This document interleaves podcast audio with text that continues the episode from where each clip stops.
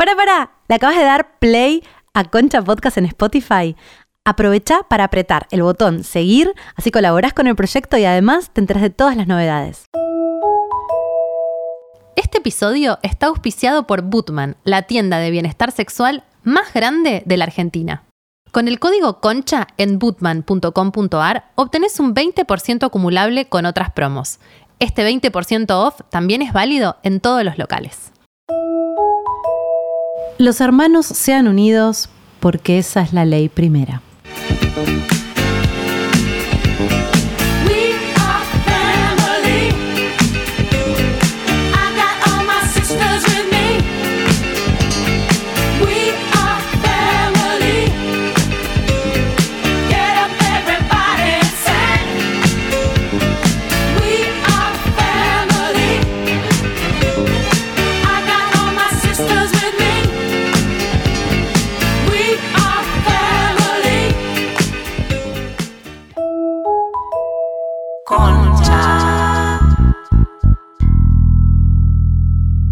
Bienvenidos a Concha.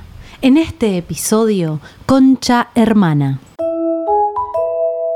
Me encanta este tema musical que elegimos para la apertura. No puedo evitar cantarlo en clave o, sentirlo en clave mm, drag. ¿Vieron la película de Robin Williams? ¿Se acuerdan? No. Ay, es espectacular. Había una escena muy copada con este tema que era todo como un mundo drag en Miami y pasaban todas las drag ahí el desfile. Yo, yo tengo una anécdota con este tema. Porque cuando me fui a Emirates a hacer el curso de azafata, eh, que eran seis semanas de curso, y vos siempre estabas con un grupito que era como tu, tu, tu- no sé, tu familia.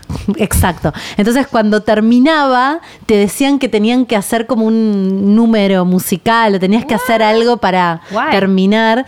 Y entonces elegimos este tema y le cambiamos la letra y re hicimos como una significativo.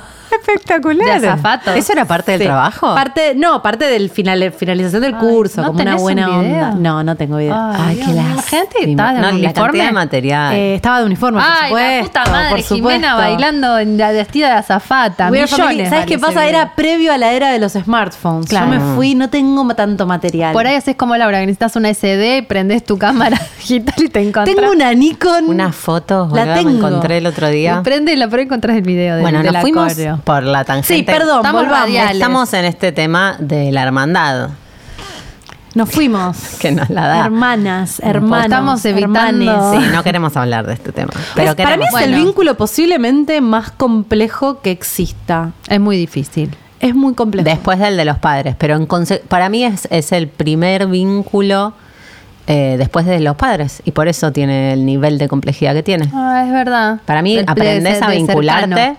Por fuera de la tríada vos y tus padres con tus hermanos primero. Oh, sí, además es como un ser que está ahí y también importa medio si, no sé cómo sería tener un hermano mayor, siempre como que tuve la duda, pero es como que, por ejemplo, yo que soy la primera, bueno, las, las tres somos las primeras, lo hemos Las tres hablado, somos las pero es como que de pronto empiezan a aparecer otras personas. Debe haber sido traumático. Qué paja, obvio. No me acuerdo porque yo tenía menos de cuatro años, pero. El Yo otro- siento que es el hecho fundante de mi psiquismo que hayan nacido mis hermanos. que no te dio paja. Mega, odio la vida. Claro. Porque nacieron tus hermanos. Porque yo, sí, Mira. definitivamente. O sea, La esto- odiaste en ese momento, no es que ahora. Y ahora obviamente lo puedo decir porque no en- porque entiendo que eso puede sucederle al psiquismo de un ser cuando tiene dos y medio, Ay, claro, que todo tu mundo es tus padres y vos pensás que sos el mundo de tus padres y de repente nace otro ser. Mi vieja dice que yo bastante densa, que no sé cuán grave, pero densa cuando nació mi hermano. Y sí, obvio, pasan cosas. Sí. Eh, justo mi hermana vino, obviamente, con The Landing, vino el fin de semana a mi casa y Lisa, mi hija, está empezando, que tiene cinco años, está empezando a preguntar cosas de la familia, ¿no? Y vos sos la hermana que más no sé qué. Entonces yo soy la que, mi hermana era la que rompía todo, yo era la que me acuerdo, por eso lo reprimí. Eh, y la otra era la que hacía las cosas bien. Entonces Elisa nos iba etiquetando. Mi hermana dice, eh, ¿quién te dijo eso? No, eh, la abuela. ¿Sí que me etiqueta como la que rompe todo? No, esas cosas de los hermanos. Hay re etiquetas. Y, y mi hermana dice, este, dijo eso, le dijo a Lisa, no, cuando yo nací, esta se puso re pesada, como que no quería saber nada. Mi hermana como que tiene ese recuerdo un poco, ¿no? ¿Cuánta diferencia? pareció re G de que nazca ella. Eh, cinco, cinco. Ah, un O sea, montón. tengo tengo mi hermana, yo cinco y mi otra hermana diez, cinco, cinco. Claro, un montón. Ay, yo Cada tengo cinco. media hermana, chicas, de ojo, eh, es otra Claro, es categoría Bueno, categoría. otra re conversación. categoría de conversación. Hermanastros. Sí, yo tuve, bueno, eh, es, es muy interesante porque hay para mí eh, un vínculo de amor y de odio que, que siempre está, por más que te lleves bien o mal, porque hay una competencia. Mm. con Pero los vos te odias un poco con tu hermana. Yo me llevo súper bien Te con mi llevas re hermana. bien vos con tu hermana. Sí, pero, mm, pero igual eh, en esto de las etiquetas y de los roles, que el- la familia le asigna para mí a los hermanos, no sé, me gustaría escuchar después a los les, och- les oyentes cuando... Saquemos Cuando esto. saquemos el episodio, Mm. pero para mí es casi universal que hay consciente o inconscientemente una asignación de roles como el hermano que es de esta forma, el hermano que es de esta otra forma. Y eso genera eh, un sistema en el cual vos tenés un rol y por ahí que no querés ocupar y... Te tocó, medio Yo constellation. hoy, habla, hoy escuché muchas cosas y, y hablé con, con una persona eh, sobre el tema y hay algo de que para mí hay una dimensión sistémica, real, que el mayor, el del medio, el menor, todo eso tiene un poco que ver como con, con una coreografía del orden del parentesco que, que viene con una carga. Pero después, para mí, en cada sistema familiar hay una asignación de etiquetas Exacto, muy particulares Sí. y entonces el mayor es el responsable o es el tal cosa y el del medio es tal cosa. Y siento que, o por lo menos a mí me pasó este año, que descubrí un poco cómo funciona en mi sistema familiar esas etiquetas y qué significado tiene el orden y qué hermano sos y si sos mujer y si sos varón. Y eso me parece, esa dimensión, me parece que es re eh, necesaria hacer consciente para salir de un poco de, de esos lugares que a lo que voy cuando digo yo siento que es, es un hecho fundante de mi psiquismo, entre otros, pero siento que hay algo de esos momentos en donde tu psiquismo es una esponja y vos, las eh, cómo, cómo vos metabolizás ciertas experiencias, por ejemplo, el nacimiento de un hermano cuando tenés dos años y medio y te autoadjudicás una cierta, un cierto lugar, un cierto rol, como unas ciertas características, porque además necesitas singularizarte para desarrollar una personalidad, básicamente. O sea, esas etiquetas vienen con el sistema, pero uno también busca una singularización cuando se compara con los hermanos, porque es necesaria para, para desarrollarte psíquicamente. Entonces, entender en relación a, esas, a ese momento qué etiquetas elegiste es fundamental. Pero yo no sé porque si las es medio una... No, te retocan. Te tocan, y tocan. Te, que- te tocan y te quedan y es algo sistémico para mí también. Es como que si vos venís después, ponele, vos eras, no sé, la inteligente y la histriónica y viene tu hermana después y le queda lo que no Ah, es sí, eso. le queda lo que le queda. Por eso no elegís ni ahí. Pero lo elegís en función de- de- del sistema, un poco lo elegís, pero a lo que voy es, a mí me pasa en consulta con muchas lunas en Leo que, de verdad, boluda, eligen un lugar, una singu- la singularización es fundamental para cualquiera, ¿entendés? Pero si vos, tu singularización es lo único posible, lo que te garantiza que en tu familia te quieran, como les pasa mucho a las lunas en Leo, quedas muy cerrado en esa idea de quién puedes ser. Solamente puedes ser esas características. Ay, mi chichina tiene luna en Leo. y para mí hay algo de, de la dinámica bebé. familiar que es re importante darse cuenta de que hay ciertas características que se organizan en relación a la relación con hermanos que uno asumió que es su lugar y a veces no 100%. necesariamente. Y no hablamos tanto de eso, ¿viste? Como ¿No? que uno está más, hay como más esta idea de, bueno, el vínculo con mamá, el vínculo con papá, que es súper importante, pero el vínculo de los hermanos también es muy... Bueno, yo hablé mucho en, en mi, ter- en mi terapia con, del vínculo con mi hermana y Ah, por mira. suerte también eh, lo hablé mucho con mi hermana, que, que podemos tener charlas re profundas, porque en mi caso fue re así. Es como si hubiera un montón de características que no podíamos tener las dos, que nos las teníamos que repartir. Entonces Mm. yo era una cosa y mi hermana era otra cosa, ¿no?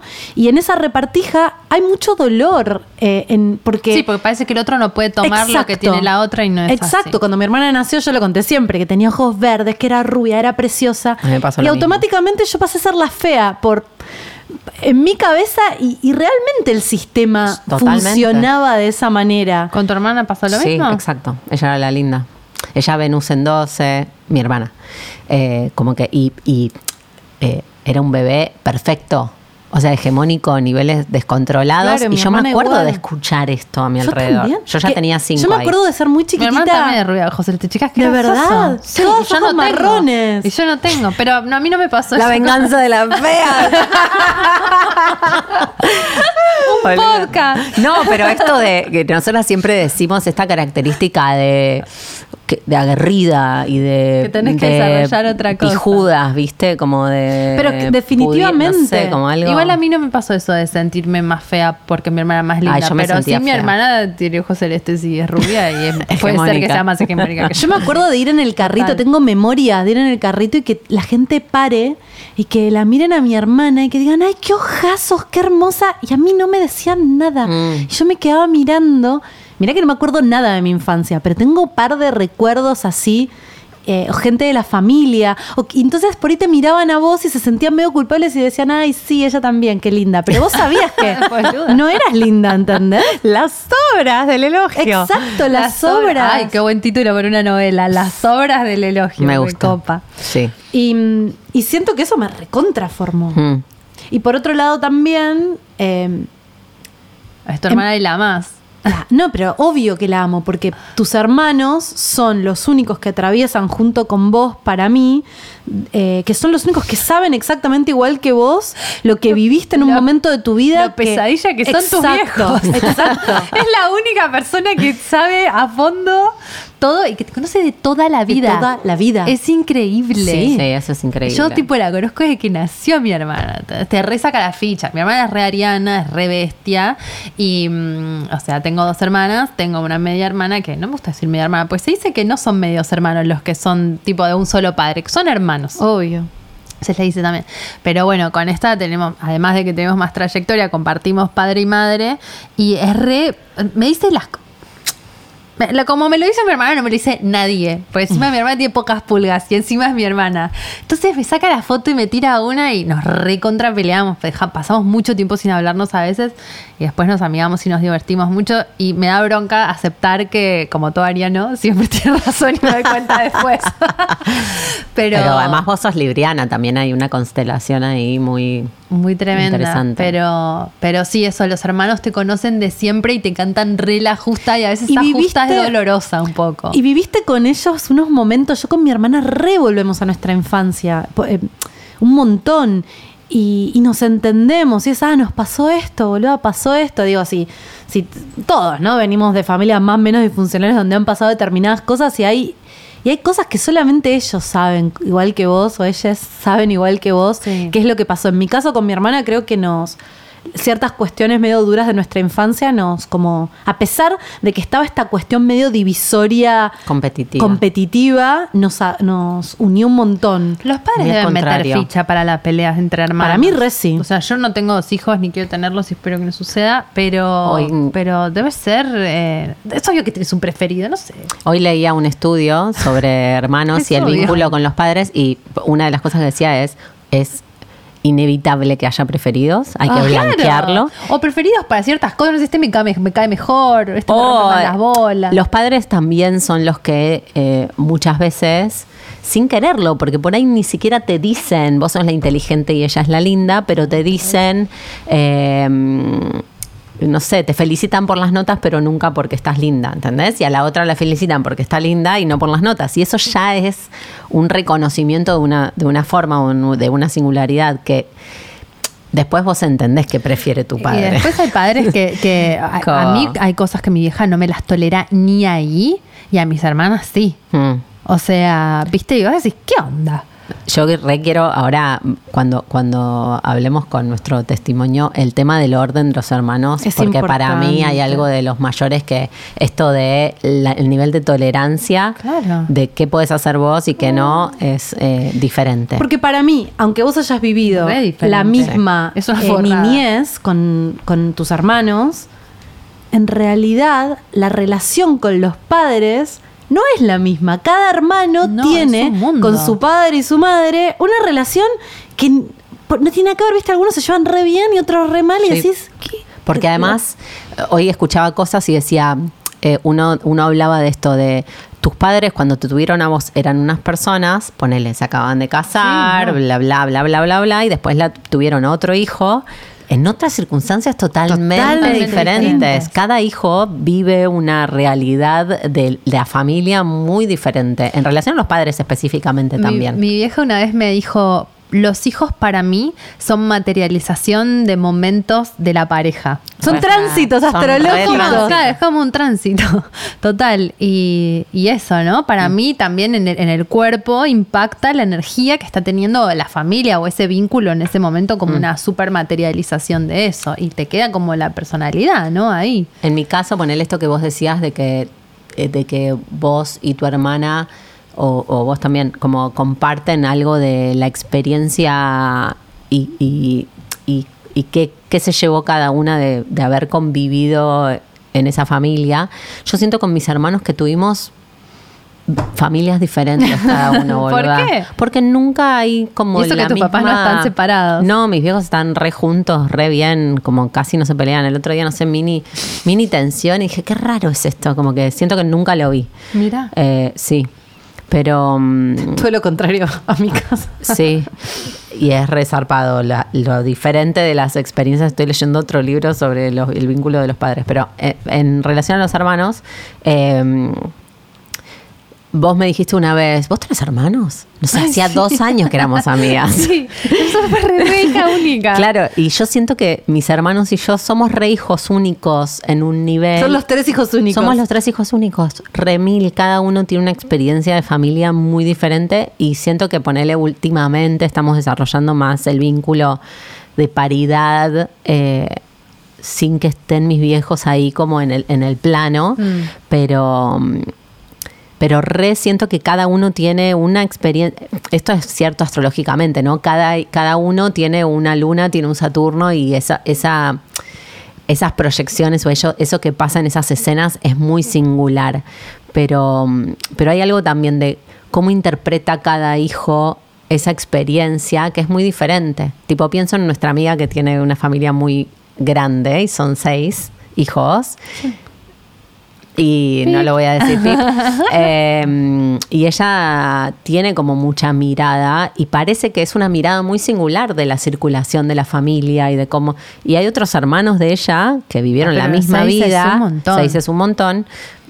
Que vivieron la misma vida y tienen otra mirada totalmente diferente. Seis es, es una competencia total por el Ah, Imagínate. claro. Imagínate competir Seis. seis. Me parece No te- ni te ven muchísimo. tus viejos ¿Seis o cinco? seis. Seis. Seis. Seis. Bueno, yo creo que también hay algo que, que, que a mí me no pasó. y que puede- cuida tu hermano, perdón. Eso, Sí, iba a decir exactamente eso, que se dan algunas dinámicas donde si los padres están medio en cualquiera, generalmente hay un hermano que es el que se hace cargo de paternar o maternar al, al, al resto de los hermanos. Y eso también tiene un repeso Ay, para el hermano que tiene esa situación. Parece que es inevitable. En ese estudio Es- eh, también pero hablaban es que de eso. Está Y yo claro era que es la inevitable. hermana si son mayor.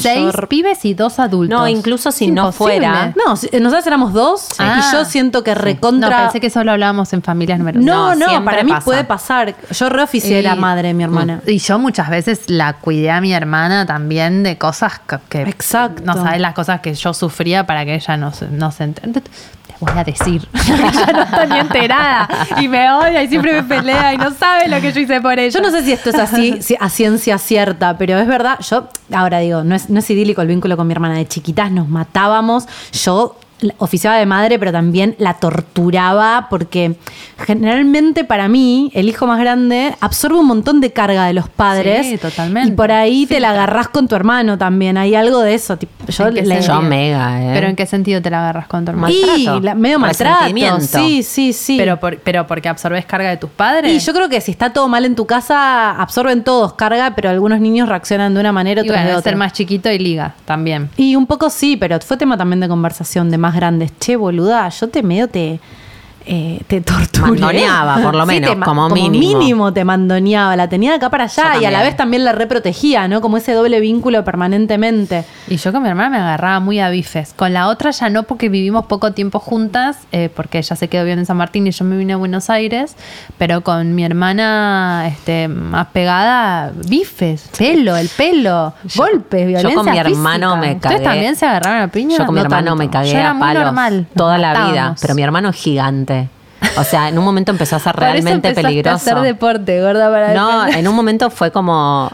Siento, yo siento que identifico que hubo un momento en el que dijimos, che, no nos podemos pelear más. Que creo que fue que me miré el hombro y tenía tipo moretón gigante. Dije, che, esto no da para más. Era ya Pero injusto. ya entrada, no sé, 12, 13. Yo me acuerdo que la remandoneaba a mi hermana y que hubo un momento donde un día no hizo lo que yo quería. Y dije, ajá, Se dio cuenta de que esto puede. está pasando. Esto está pasando. Ya no, ya no puedo, ya no hace lo que quiero. Y fue como, Ah, ah, se llevan re poco ustedes, además. ¿Cuántos se cuatro llevan? años nos ah, llevamos. cuatro. Pensé que menos. Mi hermana apelaba más a la violencia física. ¿En Un día yo Era lo que estaba, le estaba con la, como agarrándola, eh, la agarraba yo mucho de la cabeza. Ella quería como avanzar y yo la agarraba de la cabeza. Y un día se zafó y me mordió una teta. Y me dejó la teta toda moretoneada. Y yo, Se hija de puta, todavía nos acordamos de eso. Viste que hay hermanos que se dan fuerte y que se lastiman. Yo Nosotras con mi hermano era muy peligroso. La única vez que mi viejo me pegó fue un día que nos tuvo que poner una cachetada porque no podíamos parar, rompimos un vidrio, No. boluda. Viol- no, nos perseguíamos por la casa y era violencia, violencia. Y tu viejo Imagínate lo yo. remedió con más violencia. Bueno, eran no, los pero- 90, ¿qué se No, va a hacer? no, y además estuvo bien puesta, me acuerdo que fue. uh, Ok. Tipo un me llamado tengo de que atención de calmar. No, fue, fue tipo. no, si no nos ponía una piña, no sé dónde terminábamos. Pero de qué- verdad, y a la ¿eh? vez, qué amor los hermanos. El amor Ay, que uno por siente favor, qué suerte como, que tuvo una hermana. Sí, es como No, no. al corazón. Yo siempre, durante mucho tiempo decía, Estás la persona que más quiero en el mundo es mi hermana, o sea, porque había una, es una Ah. relación de, de amor total, de decir, boluda, no sé, estamos en, est- estuvimos en estas juntas. Pero son, Eh, es muy difícil, es un amor que para mí re hay que trabajarlo. Mm. Sí. Eh, como, como es difícil, a mí me cuesta mucho, co- con una hermana me llevo, me llevo bien, tenemos bastante distancia, pero con, con mi hermana de madre y padre es re difícil, Mm. es como eh, un, todo un ejercicio, ¿no? Por esto de la competencia, por esto del territorio, por esto de ser tan diferentes, pero hay un amor que es tan profundo. ¿Y cuánta gente se pelea con los hermanos y no se habla nunca Me más? parte el alma. Yo siento Quedan que tengo. separados de los hermanos para siempre, es tristísimo. Sí.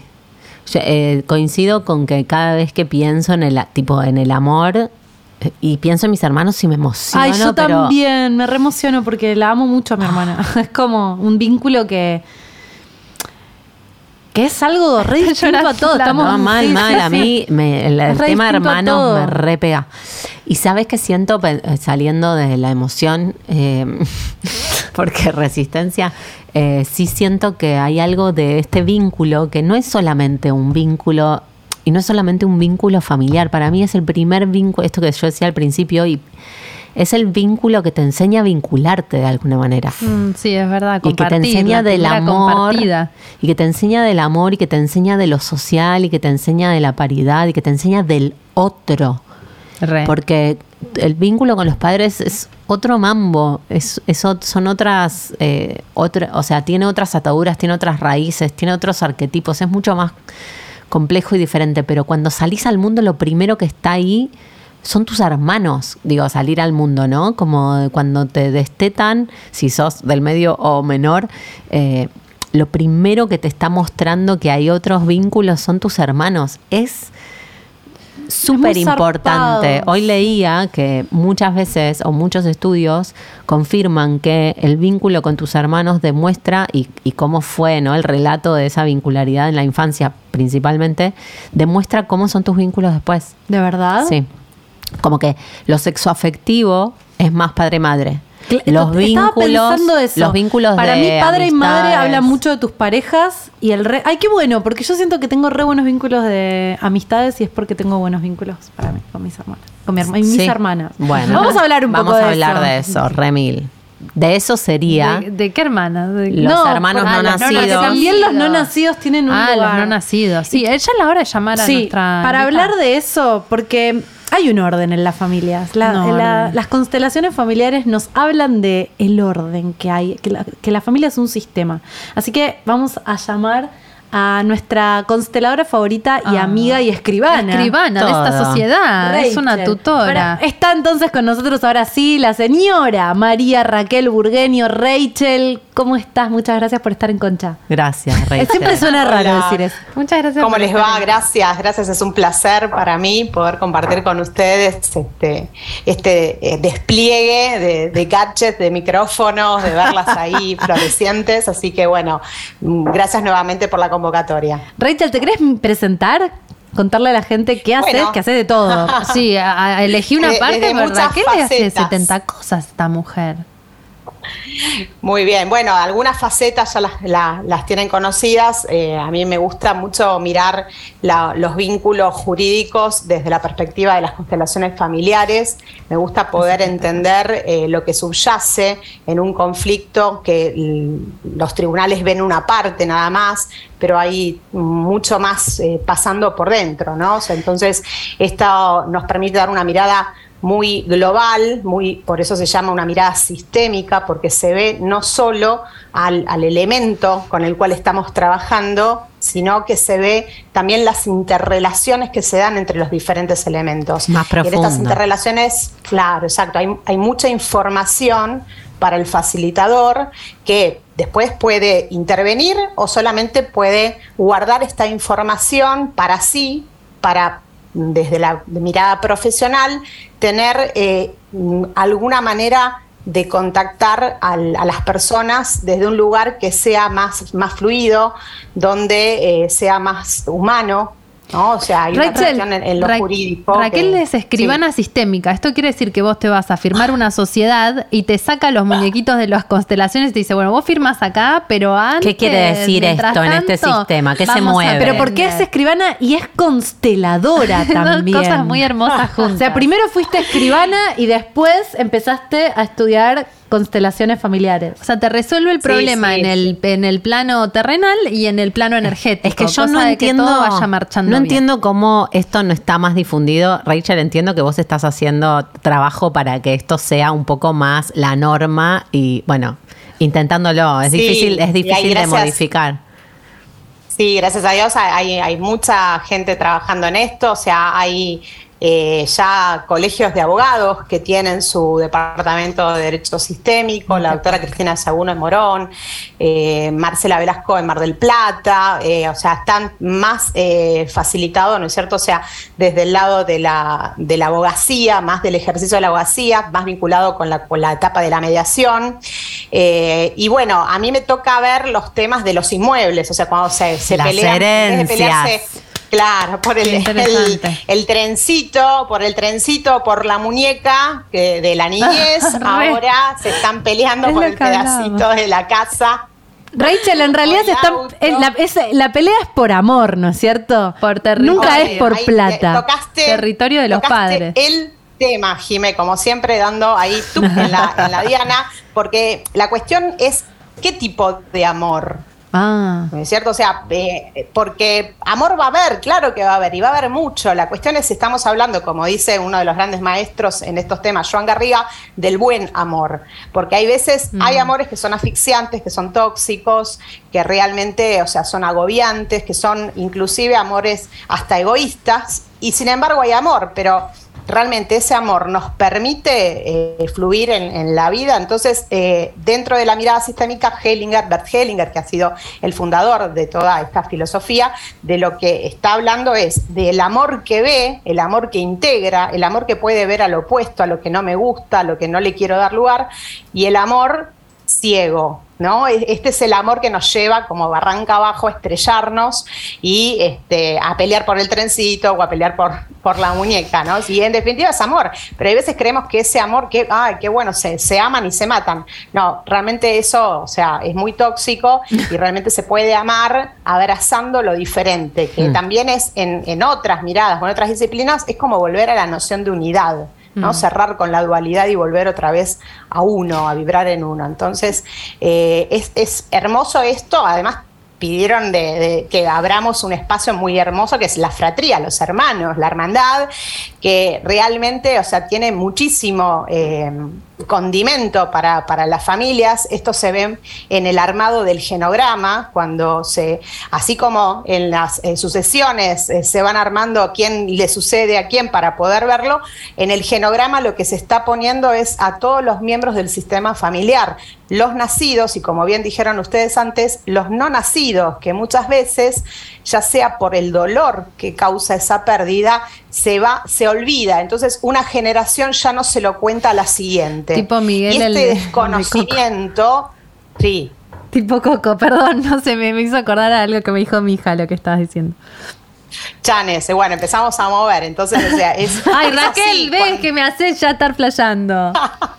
No, digo, viste que O re- sea- en la película, para traerlo, porque yo soy una lunática, eh, de Recuérdame, ¿no? De que, de que habla de eso, Sí, Coco, claro, la película. De que si no te recuerdan, Es- es- te, te, te fumas, dejas de existir. Entonces, Tal cual, es, es una constelación, esa, esa película se la, se la recomendamos, es de Disney, ¿no? Pixar, para, para verla, porque realmente es una verdadera constelación en su, en, en este abrazar, ¿no? O sea, e- esta, este hermano que estaba escondido atrás de la casa o, o en los subterráneos de la casa, porque no, lo, no era mirado la invisibilización. Pero no es cierto que también, digo, a falta de relato, igual esa presencia sigue operando en el sistema. O sea, te cuenten o no te cuenten, eso está presente. Te iba a preguntar Totalmente. cuáles son las consecuencias. Y cu- por hermanos no nacidos nos referimos a abortos, abortos espontáneos, abortos intencionados, eh, no sé, un hermano que murió por ahí al nacer.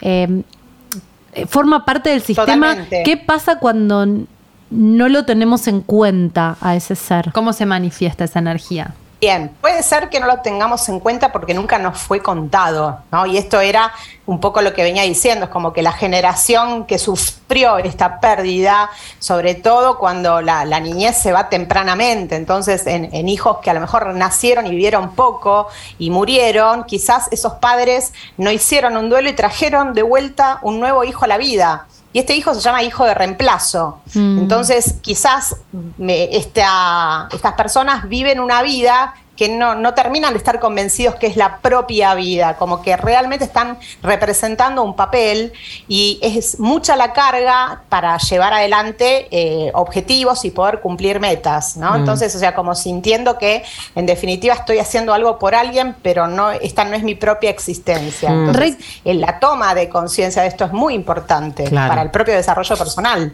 Tengo, tengo una amiga que, mm, que es la mayor, pero que hace poco se enteró que eh, había, la mamá había tenido un aborto antes de ella.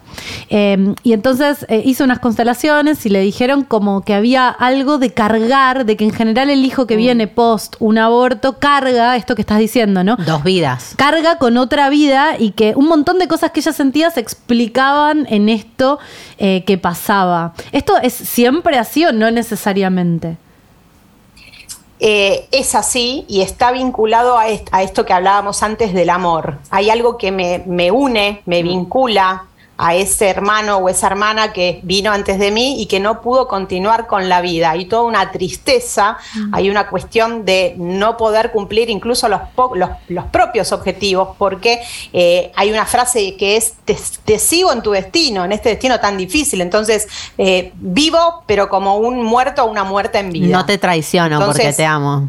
Exacto, me, me alío a tu alma, o sea, me, me vinculo a, a vos álmicamente en este alma familiar y soy leal a tu destino tan difícil y por eso voy a hacer que me vaya de perros, o sea, todo mal, no, me pueda recibir, no pueda hacer pareja, eh, que todo me cueste, me duela, porque de esa manera me siento leal a este hermano o esta hermana que no pudo disfrutar de, de esa vida. Entonces, en, en el movimiento sistémico siempre se trabaja primero con una imagen de inicio donde se puede mirar eh, esta situación, lo que los consteladores llamamos las dinámicas familiares, y eh, hacer que la persona pueda tocar ese lugar, lo pueda ver, porque muchas veces está congelada Mm. eh, a, a nivel emocional y no puede tomar contacto con eso, y porque obviamente que duele.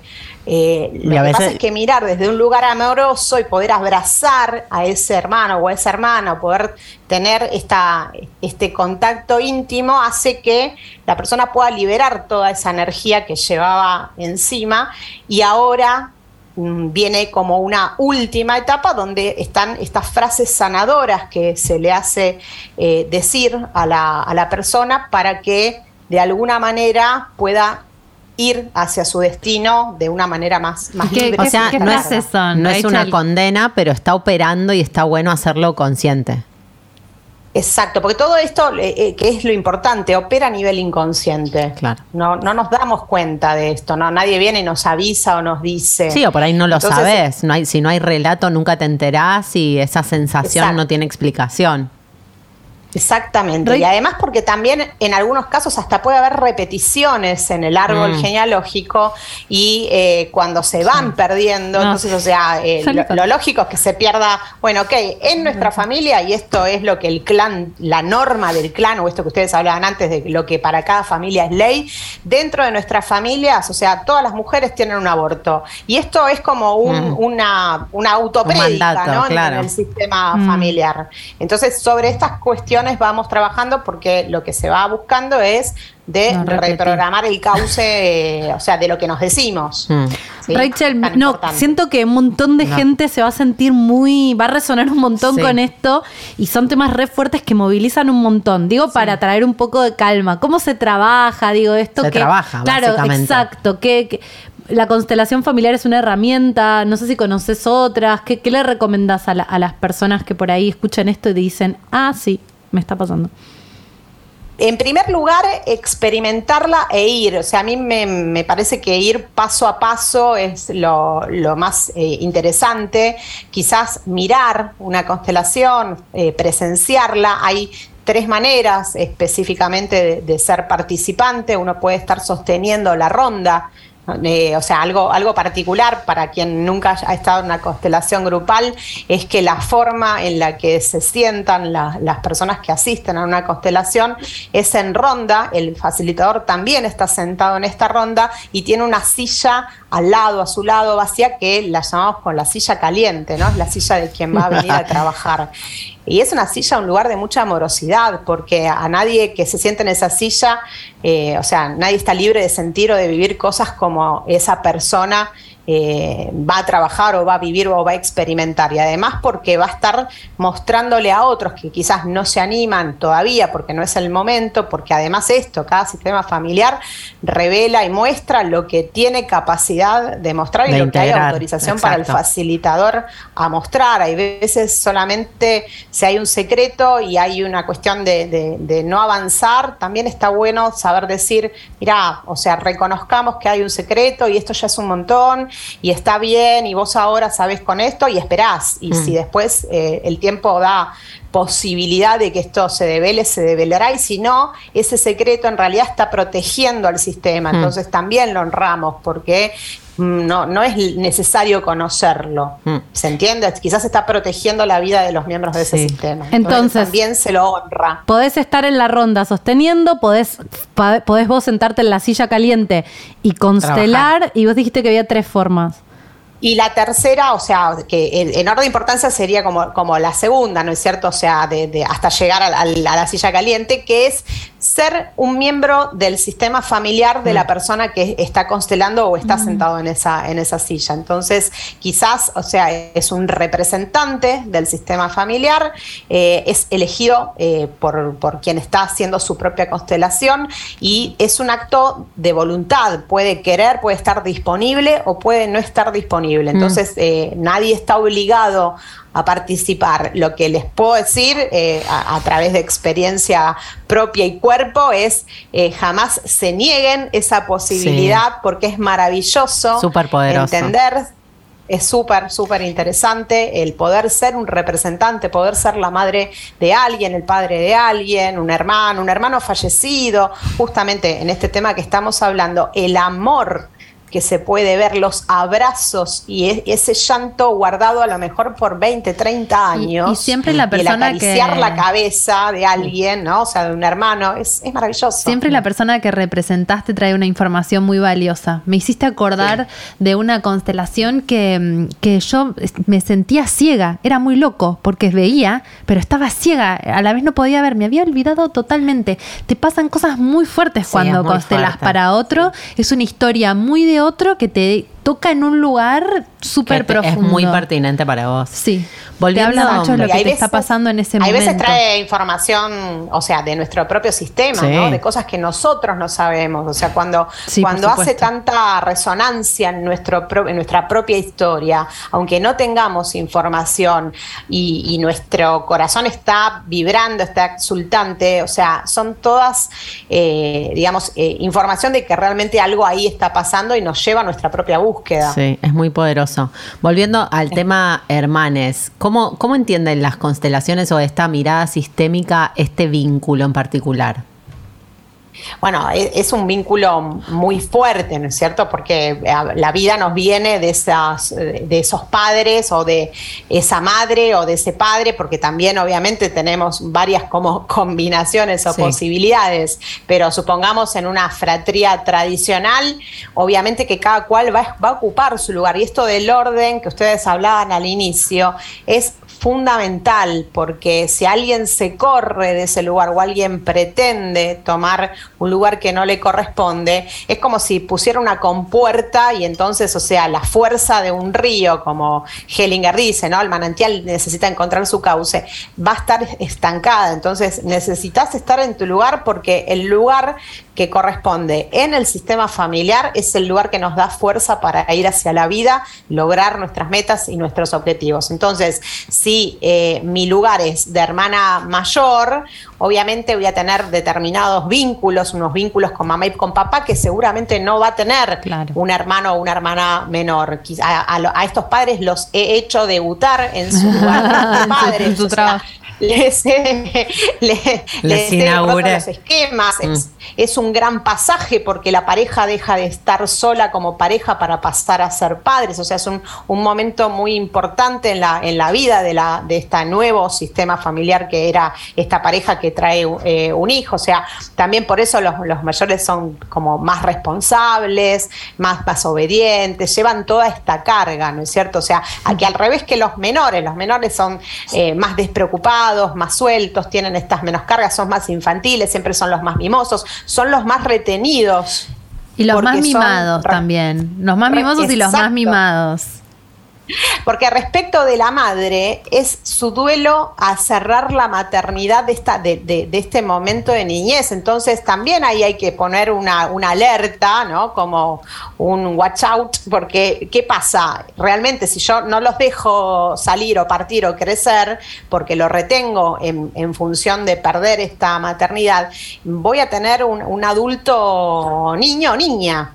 ¿Se entiende? De ahí se desprende el no- otro episodio que queremos hacer de- dejamos- ¿De qué? De Ah. Man Babies. Ah, re.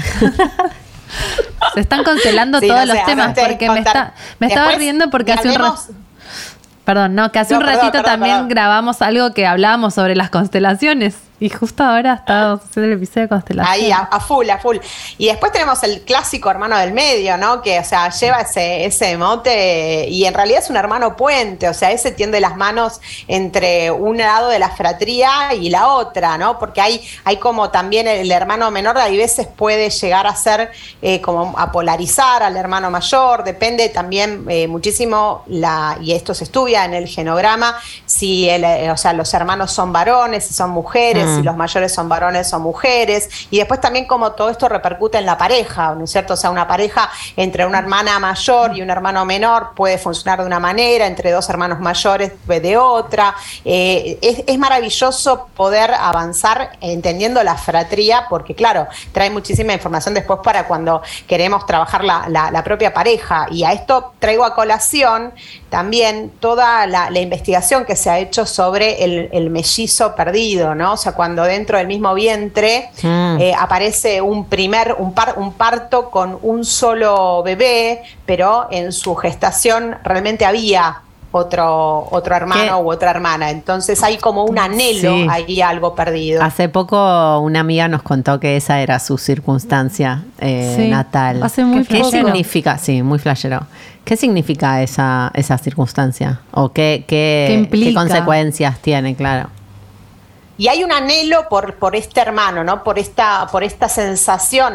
Sabemos que las vivencias del vientre materno son súper importantes, entonces de repente, o sea, ve- venir a la vida, venir a este plano en compañía de alguien y perderlo en el camino, perdiste tu compañero de viaje, es como que cuando salís eh, al, al mundo, estás toda la vida buscando a, esta, a- a este ser. Qué desolado. Entonces, e- esa, esa situación hace que eh, busques parejas eh, que a lo mejor no son para, para la Mm. persona, porque lo que se anhela en realidad es el compañero o la compañera de ruta, y en realidad, ¿no es cierto?, hay que trabajar esta situación, porque más, o sea, muchas veces pasa esto, es natural en, en la, en, en, digamos, este, en, la vida de la concepción de la mujer, y hay veces no lo sabemos, o sea, un hematoma quizás es la pérdida de, de, de un, este, de otro eh, bebé que estaba también gestando. Me hace, me hace pensar eh, en la importancia del duelo como proceso humano, ¿viste? Porque siento que lo que, lo que no está, o sea, no, no está to- del todo dicho, o sí, eh, es que en realidad estas, estas situaciones no son condenas a una infelicidad, a esta búsqueda que nunca vas a satisfacer porque, sino es como... Y además del duelo, de, del La relato, de hacer consciente Sí, estas de cosas, ¿entendés? De circularlo, de transmitir la información, viejo. Dejemos de ocultar cosas porque la verdad que Sí. con- condicionan muchísimo tu experiencia y, y no es imposible procesarlo, pero pensando en lo del duelo, digo, qué importante poder saber esto y hacerte cargo de este dolor, que por ahí no te resuena, porque no lo entendés, pero trayendo lo que decía Dal del, del poder de la constelación, es que cuando una un- Estás ahí y vos no tenés nada que ver con una persona ciega, pero de repente tu cuerpo resuena con eso, tiene esa experiencia y es porque hay algo de eso que te está tocando y vos no tenés la más puta idea, pero estamos cableados eh, en nivel sistémico El micelio, muy el fuerte, micelio, claro. el Es como vos tenés mucha, mucha información adentro tuyo cuando naces. Exacto. Sí, además también toda la cuestión de la programación que los padres hacen sobre cada hijo, sobre cada hija, porque realmente, o sea, eh, quizás alguien viene a, ¿Qué a es eso, sustituir a este abuelo que falleció en el eh, justo un par de años antes y vuelve a traer la felicidad a la familia, entonces está muy vinculado a esta figura quizás de este abuelo, estoy, estoy suponiendo, ¿no es cierto? Puede ser cualquier otro miembro del sistema familiar, no es también lo mismo un hijo que es concebido durante el duelo de la, de la Mm. madre, por su propia madre, su propio padre, eh, el, el duelo también de aquellas mujeres que eh, que concibieron y perdieron a la pareja con la cual Mm. quizás, Ay, Dios, qué horror. ¿no es cierto? O sea, engendraron a ese hijo, entonces, o sea, o esa hija.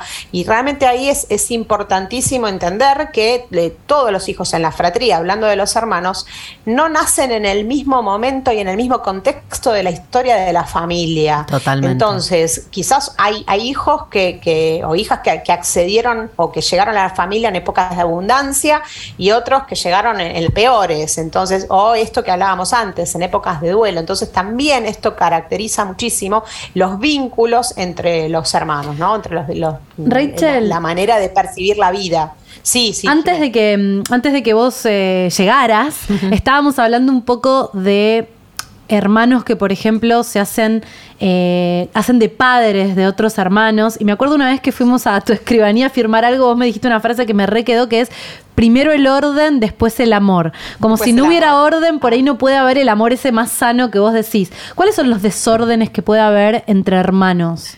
Bueno, ahí, ahí justamente lo, lo tocaste, ¿no? O sea, es desplazar a mis propios padres. O sea, yo no puedo ser madre de mis hermanos, o sea, tengo que ser, ¿no es cierto? O sea, madre de hijos, pero no de, de- de hermanos en sí. porque no, o sea, no solamente ocupar el espacio, no, o sea, no ocupar nuestro, nuestro espacio nos deja sin fuerza, sino que además, si estamos ocupando otro espacio, estamos excluyendo a alguien del sistema familiar, ¿no? Lo, lo clásico Claro. es los, la- los hijos que se van a cuidar a los padres como si fueran padres de sus padres, ¿no? Y esos padres no los pueden mirar. Y también pasa esto en la fratría, porque el, el hermano o la hermana que haya ido a ser de padre de los padres, resulta que estos padres van a poder mirar a los hijos que sí están haciendo de hijos. Uf. Pero a este que lo fue. ¿Qué le que pasa a Laura que está teniendo un insight mientras charlamos de Un esto? montón de cosas. Esto me Te, parece te fundamental. pegó lo de los hermanos, un hermano padre. No sé si, sí. O sea, sí, no sé, no sé, estoy pensando. Pero pará, porque me quedé con algo que dijiste. Cuando un Sí. hermano hace de padre, no, es- no está siendo de hijo. Entonces los padres no lo van a poder ver. Como hijo. Sí Él lo no van se a muestra poder- como hijo y No, los padres no lo pueden ver. Pero miran a los otros. Pero sí pueden mirar a los otros. Tal cual. Y además hay también una cuestión de, de pasar por encima de los padres, ¿no? Que esto que Hellinger llama el hijo arrogante. Claro. El hijo arrogante como Sí, diciendo, yo vos no sabes nada, mamá, vos no sabes nada, papá, yo me encargo de fulano porque vos lo que estás haciendo está mal. Y ahí hay un tema de juicio que dentro de la mirada sistémica, por ahí Claro. otras personas no están de acuerdo con lo, con lo que estoy diciendo, pero dentro de la filosofía de la mirada sistémica Mm. Existe esta cuestión del orden para justamente poder, eh, esto de que el manantial venga con fuerza y vaya para adelante, ¿no? No somos salmones y vamos en contra de la corriente, o sea, vamos con la corriente, la corriente es la fuerza de la vida y eso nos lleva a los objetivos y a las metas. En, el momento en que queremos ir en contra de la corriente, la vamos a pasar mal, vamos a perder un montón de energía y obviamente que el, sistema en algún momento familiar se va a encargar de mostrarnos que esto no, eh, no era lo correcto. Mm. Y normalmente es- este hijo o esta hija arrogante la va a pasar este, feo después porque obviamente no va a conseguir pareja, va a este- al no estar en su lugar de fuerza se va a sentir eh, que las cosas no le salen bien, no hay abundancia, no hay este amor eh, y bueno, y ahí empezamos a, tirar cuando vienen con el tema para trabajar, para constelar, a, a tirar del hilito para ver, bueno, y cuál es el tema y a- hacia dónde vamos y qué dinámicas identificamos, porque el primer gran tema es reconocer, primero somos todos hijos. Sí. Todos acá tenemos la, la particularidad de tener esto, de todos somos, ¿no es cierto? No vinimos de un repollo, hay un padre y hay una madre, y esto de que quizás el que no estén en este plano no quiere decir que no estén dándonos fuerzas y que no, no estén presentes dándonos su bendición en la vida y nosotros podamos tomarla e ir para adelante. Entonces, eh, esto lo, es lo primero que me gusta recalcar porque mucha gente hay veces cuando le preguntas dice, no, pero yo no tengo mamá y papá, ya no los tengo.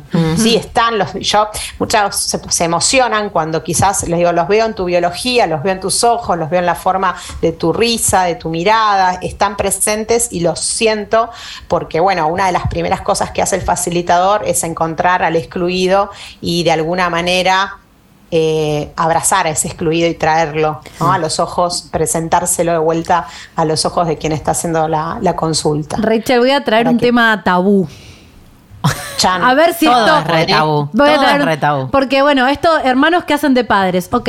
Pero hay mucho de hermanos que parecen pareja. Ah, Yo he tenido novios que tenían hermanas que decís, ¿qué es este Sí. vínculo? Raro. ¿Qué es eso? ¿Se Sí, ve sí, eso? porque hay, hay una orden, se llama un orden psicodinámico que hay en la, en la fratría, ¿no es cierto? O sea, primero es, la, la primera, vieron la clásica de cuando viene el hermanito, ¿no? Salir de acá, volás, o sea, que Te la odio. llaman la etapa de la supresión, te odio, claro, es, es sos vos o yo, listo, o sea, al- alguno de los, o sea, solo hay lugar para uno y vos no entrás, y típica, pasa siempre, hasta que después viene una etapa que se llama de unión. Entonces, ¿vieron esas, esos hermanos clánicos? Hmm.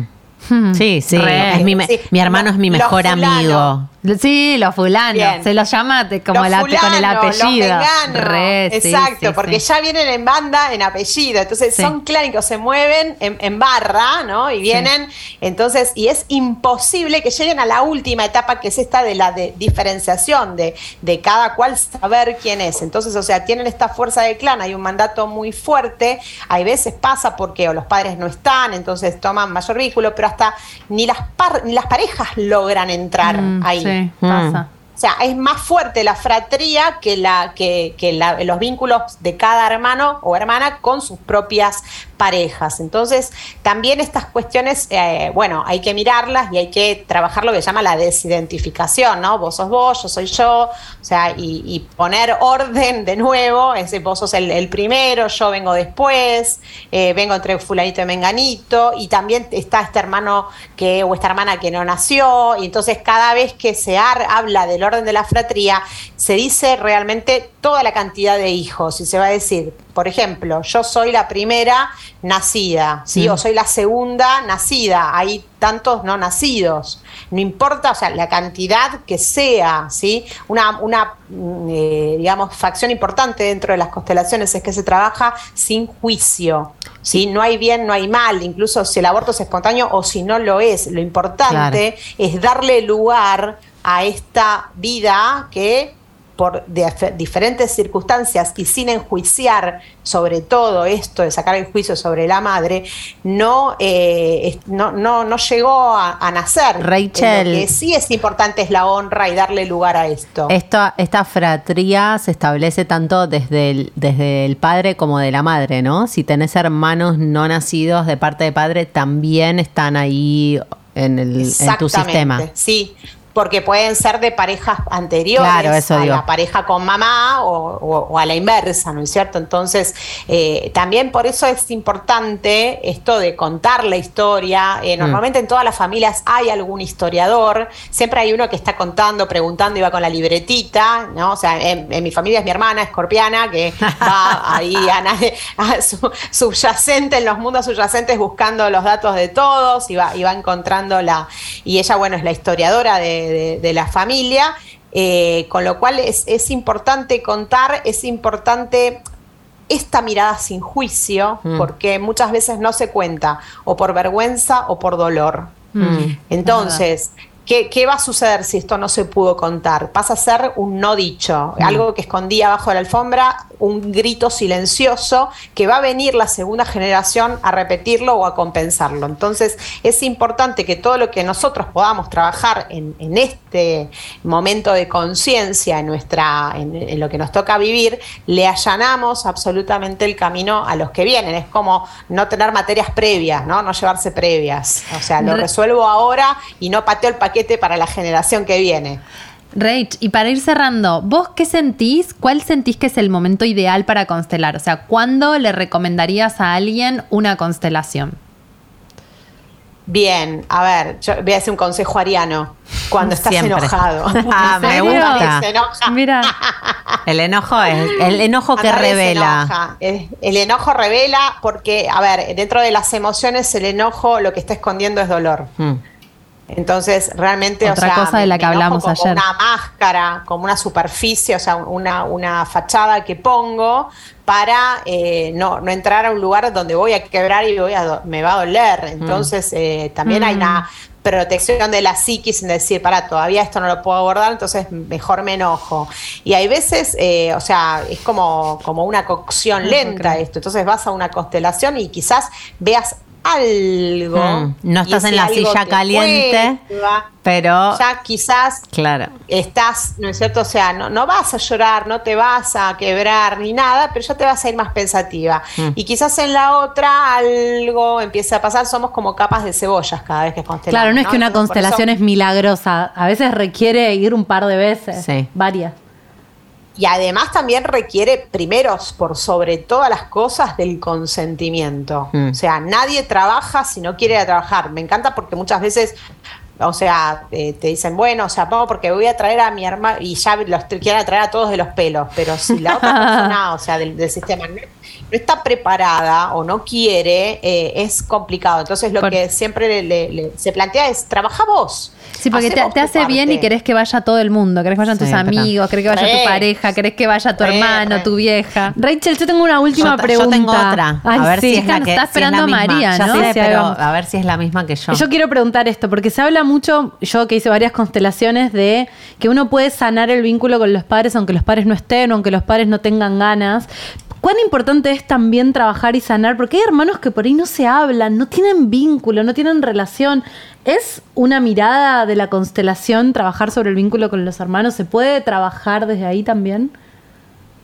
Sí, vos decís como para mejorar la relación con los, con los padres. No, con los hermanos, al Vos contrario. decís, si te llevas Por mal eso. con tu hermano, si constelar, Sí, o sí. decir, bueno, no me llevo mal. y chao. Claro, porque pareciera como, bueno, me llevo mal con mi papá y mi mamá, está toda la psicología diciéndote, re- trabajemos sobre ese vínculo, pero el Ah. vínculo con el hermano pareciera como, bueno, no me van con mi hermano, no me hablo con mi hermano, no sé quién es mi No, hermano. total Claro, normalidad. pero Es, es- Claro. es muy importante esto, ¿no? O sea, es muy importante ver si yo estoy, eh, o sea, enojada o peleada con un hermano o si yo estoy llevando el enojo de alguien con este hermano. Mm. Y esto no es Uh. mío. Y esto es genial, porque cuando vos descubrís que realmente vos con este hermano, esta hermana, no, no, no tenés ningún problema, hay amor, pero le estás siendo leal a alguien. ¿No? O sea, entonces tu papá, o sea, lo excluyó a este hermano por determinada situación o quizás por, por hasta porque tuvo una orientación sexual diferente de la programación que estos padres hicieron, entonces este no entra más en mi casa. Y vos tenés que adoptar o, o seguir perteneciendo y fiel al clan, entonces también tenés que dejar de ver a este hermano, o vas a agarrar y vas a decir, eh, papá, te sigo amando, eh, vos con tus creencias, yo con las mías, este va a ser siempre mi hermano, te respeto, te agradezco en la vida, y sin embargo, aún así, eh, soy hermana de este hermano y lo recibo y se acabó. O sea, entonces eso nos, nos permite gestionar y no llevar por otros emociones que no son nuestras. Esto es fundamental, primero ver si esto que estoy sintiendo es realmente mío o lo que lo llamamos eh, una emoción adoptada que le estamos trayendo de otra persona porque somos leales a esa, a esa persona. Entonces, primero, ante todo con los hermanos, ver eso. Eh, o sea, quizás también podemos estar repitiendo situaciones del sistema familiar, por esto que decimos, o sea, eh, y hay veces hay árboles que se encuentran donde vemos que hay hermanos peleados en todas las generaciones y esto continúa siendo una repetición, ¿cierto? Como decía Jung, repetimos para no recordar, o sea, para no traerlo al consciente, o sea, es mecánico, hasta que en algún momento lo dejamos, lo, lo podemos mirar, podemos darnos cuenta de esto y también nos damos el permiso para hacerlo diferente, que esto es maravilloso, como lo planteó Hellinger, ni mejor ni peor. Nos animamos a hacerlo diferente, pedimos esta, esta bendición del sistema familiar y nos animamos a poder estar en paz con este hermano o con esta hermana, que si está enojado es porque hay dolor, entonces buscar cuál es el lugar donde me puedo acercar o, desde dónde es el dolor. Y quizás ese enojo o ese dolor no es conmigo, es con otra situación del sistema familiar. Entonces, trabajar es- estas cuestiones van como de alguna forma volviendo a ordenar el, el sistema. Otro tema que no me quiero olvidar es, ojo con los nombres, las repeticiones de los Oh, nombres también, la, la. porque impone el destino muchas veces de esto. Entonces, eh, hay que también, ¿no es cierto?, o sea, tener esta, este nivel de, de conciencia como papás o como mamás cuando llega el momento de llega un bebé, decirle, mira, te libero de todos los destinos, ya está, y no sé, hago un sorteo y el nombre que apareció fue tac, cualquiera, listo. O Sí, como los hermanos que se llaman tener- parecido, ¿no? Mm. O lo- bueno, Tal los hijos cual, que se llaman cual. como el Como padre. como los padres. Sí. Mal. Como los padres. No entiendo cómo no se dieron cuenta del que era una hijo- mala. Del hijo de reemplazo, ¿no? Que quizás le ponen el nombre del hermano fallecido. No, no se Sí, hace. sí, sí. Sí. Ay, no. Sí, sí, sí. Lo hemos visto, Sí. lo, lo hemos visto. Entonces, Pues o sea, lo, lo- lo importante acá es eh, también, o sea, tener en cuenta no solamente, o sea, la cuestión individual, la cuestión de- del sistema familiar, la cuestión transgeneracional de esto que veníamos hablando y la cuestión del, de sociológica, ¿no? El contexto sociocultural al cual, en donde esta fratría se desarrolla. O sea, no es lo mismo acá o en Qatar, ahora que estuvimos no tan cerca del mundial. O sea, ser la primera hija mujer en una familia musulmana, quizás no tenga, no, no, no garpe tanto como ser un- el, el hijo varón. Claro. ¿sí? O sea, Mm. o en la historia, o sea, los reyes que querían el príncipe heredero, o sea, si nacía una mujer, ya tenían que ver con quién la casaban. Entonces también, fíjense cómo eh, repercute en una fratría eh, el, el lugar o el contexto donde género. estamos naciendo, cultural y geográfico. Mm.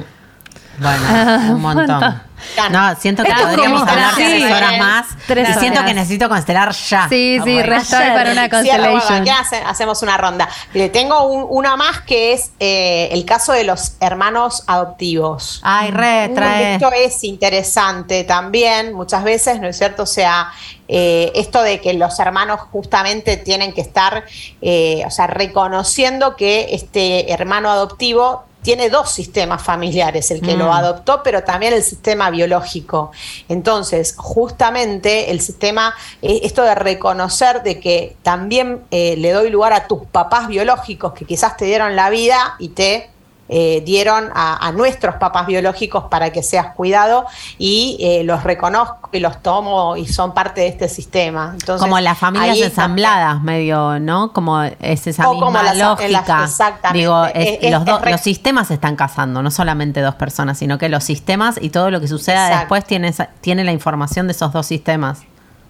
Y hay, hay, hay conexiones, ¿no es cierto?, en, en estos dos árboles eh, genealógicos que se van a atraer y que obviamente van a tener cosas como muy similares para resolver. Acá lo importante es cuando son ensambladas, acá lo que hay que reconocer es que este hijo que viene, ¿eh? o sea, ya tiene una madre, entonces, o sea, si bien se pueden hacer figuras de resiliencia o ser resilientes, no necesariamente tenés, ¿no es cierto?, o sea, que, eh, o sea, cumplir el, y ejercer ese rol. O sea, Claro. Puede ser una figura re- eh, resiliente, pero siempre le vas a dar lugar a la existencia de esta madre o de este padre que venía, ¿no es cierto?, que, que fue quien dio la vida. Y a lo mejor solo hizo eso, ¿no? Que eso tan- es otra de las cosas que nos cuesta muchísimo. O sea, hay veces lo único que pueden hacer es dar la vida y se corren.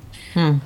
Bueno. Nosotros tenemos Yo creo que la- va, va a encontrar- va a haber gente tocada en todo su ser No, por es esta es Sí, yo quería mm, inevitable que. Rachel diga, bueno, la escribanía sistémica es un contacto muy importante para la vida, entonces que nos cuentes un poco de, de tu estudio, a dónde los pueden encontrar y bueno, vos tenés siempre mil laburos, por ahí puedes dejar la recomendación de algún constelador o bueno, no sé, vamos bien. Sí, nos, nos encanta, o sea, pueden, pueden buscarme en Instagram, así por como, como suena, María Raquel Burgueño.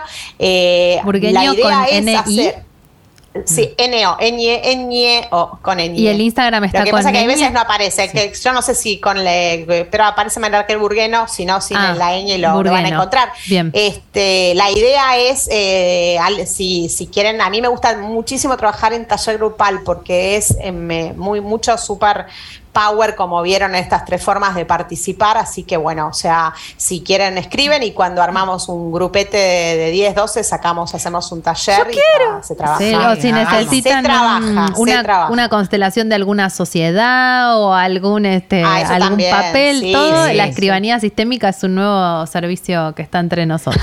Gracias, Rachel. este, Muchas gracias. estos vínculos. Ay, Bueno, no, gracias. a ustedes, hermoso todo lo que hacen, la- las recontras seguimos, nos encanta. Y bueno, y gracias nuevamente por, por este Te queremos. querer escuchar todo esto. Es una madrina de, Concha Rachel. Podcast. Qué lindas. Bueno, beso enorme. Chau, Gracias, Rachel. Chau. Adiós. Chau. Vamos a poner los links de Rachel y todo. La energía que tiene Rachel, No, que no. es triple Aries y estaba vestida de rojo. No, no, te Y tira data. hace- te pone bombas. No, no, ¿Qué no, y te va, va viniendo Ah. información mientras te habla. Y además tiene tres hijos y además de la escribanía es la pre- presidenta de la no sé qué. ¿Hace kung fu? Y hace, Hace kung fu. Hace algún arte marcial muy Ay, fuerte. La amamos, la ¿No se acaba de casar? Se acaba de casar. No, Rachel es lo más. La Rachel es mucho, un siempre ayudando. modelo a seguir. Qué fuerte el tema sistémico, No, chicas. tiró unas que me dejó No, yo con la casi lloro. Con Dalia nos miramos un par de veces. Sí, eh, fuerte, cosas re fuertes dijo. No, y siento a que se abren y se abren. Siento que el tema de es Hmm. infinito. Pensaba en las familias que tienen un hijo con alguna discapacidad y Hmm. cómo el resto de los hermanos eh, se, se sobreadapta a esa circunstancia y todo y cómo pero operan los hermanos. No es solamente eso. a nivel de hermanos. Mi abuelo tenía un hermano discapacitado, él era el del medio, y, y creo que tenía uno menor. Y, y todo el orden familiar para mí está modificado por ese hecho también. Sí. Sí, como sí. que somos. Como que a mí lo que me flashea, Rachel, al, al margen del tema hermanos, la red y cómo som- somos parte de un sistema, queramos admitirlo o, no. ah, no, obvio. Como sos. Cuanto antes te enteres que sos parte del sistema, Mejor. Te- mejor. Y cuanto más circule la información en el Exacto. sistema, mejor. Sí, uno hace todo lo posible, pero a veces no pasa. Chicas, siento que no. O sea, estoy mirando las, las notas de este capítulo, eh, que ya nos estamos pasando de la hora de grabación que dijimos que íbamos a hacer. Tenemos un montón de cosas, tipo trabajar con hermanos, hermanos amigos. Continuará, Siblings podemos or decir. dating, que no hablamos de esa cuenta el, del el bien. Siblings or Dating viene de los Esos hermanos que se parecen. Arrancaron los Sí. Los hermanos bueno. que son pareja. Yo ahí Rachel lo dijo de una manera muy amorosa como el clan, pero hay hermanos Hijo único. que parecen novios. Que parecen además se novios. serruchan el piso los Sí. novios Sí, entre sí. sí. que la hermana odia a las novias del hermano, Sí. el hermano El odia. los cuidas. Bueno, No, y lo dejamos se para otro episodio. que se Después tocan. continuará, puede Yo ser una- un bocadito de concha, vamos viendo. Yo digo que la gente, les oyentes, se pronuncian respecto de este episodio en relación a cuánto les tocó este episodio o en relación a temáticas de este episodio y podemos Continuar. planificar en el tiempo una hermana bis. Para mí, hermana bis, hay que hacerlo. Hay que hacerlo porque siento que quedó demasiado. mucho no, no afuera. contamos ni anécdotas casi. No, Tenemos no. Bueno. Bueno, mejor. Así tenemos cosas para Así seguir hablando. estamos, para rato. abundantes. Nos encuentran. Ay, sí, volvió. Hermana Se encendió la concha. Se ordenó y fluye, viejo. Boluda se ordenó. Se ordenó. Está, está mojada la El concha orden, lubricada, El orden, eh, pare, déjenme entrar al orden. Ay, el orden es fundamental Ay, qué sano. para qué el sano. amor. Nos encuentran en Twitter en arroba concha podcast y en eh, YouTube en barra concha podcast. Mi nombre es Dalia Walker y estoy en Instagram como arroba la Dalia y en Twitter como arroba la Dalia A. Con las dos A al final. mi nombre es Laura Pasalacua y me encuentran en Instagram como arroba laupasa con doble S. Y mi nombre es Jimena Outeiro. Me encuentran en Instagram y en Twitter como arroba oujima con J. Muchas gracias por estar del otro lado. Nos escuchamos en el próximo episodio de Concha Estamos Podcast apuradas. con Chao. Uy, no, el tema. Ah, ponete el Tirate el tema de Pimpinela. Vamos, eh, escuchamos un tema antes de grabar este episodio que no, pusi- no pudimos poner porque era muy largo y merece la pena ser escuchado entero. Los dejamos con este tema de Pimpilena. Hablando de hermanos novios. Amor de hermanos. Perdón, ya. ¿Qué tema y qué? Estamos poniendo. No, no, este episodio. Rachel, boluda, te constela sin quererlo. Se constela sin. Hermano. ¿Esto se está escuchando? Sí, se está grabando. Bueno, Rachel, sos muy poderosa. Ay, cuenta de que soy yo que. En este largo camino de a dos fuimos creciendo con cada canción. Hermana, gracias por todo, por estos años de andar y de andar, porque tu amor fue incondicional. Juntos podemos sentir la emoción de este sueño que nació cuando éramos pequeños y jugábamos a actuar y a cantar.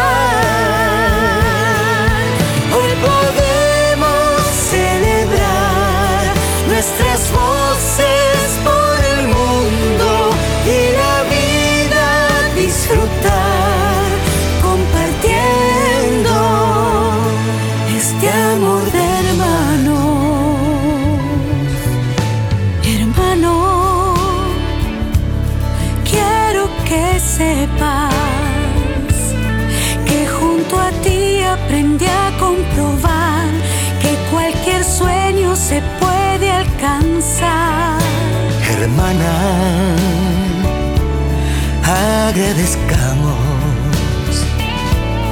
todo el amor que la gente nos dio, los escenarios, las luces y el show. Juntos podemos sentir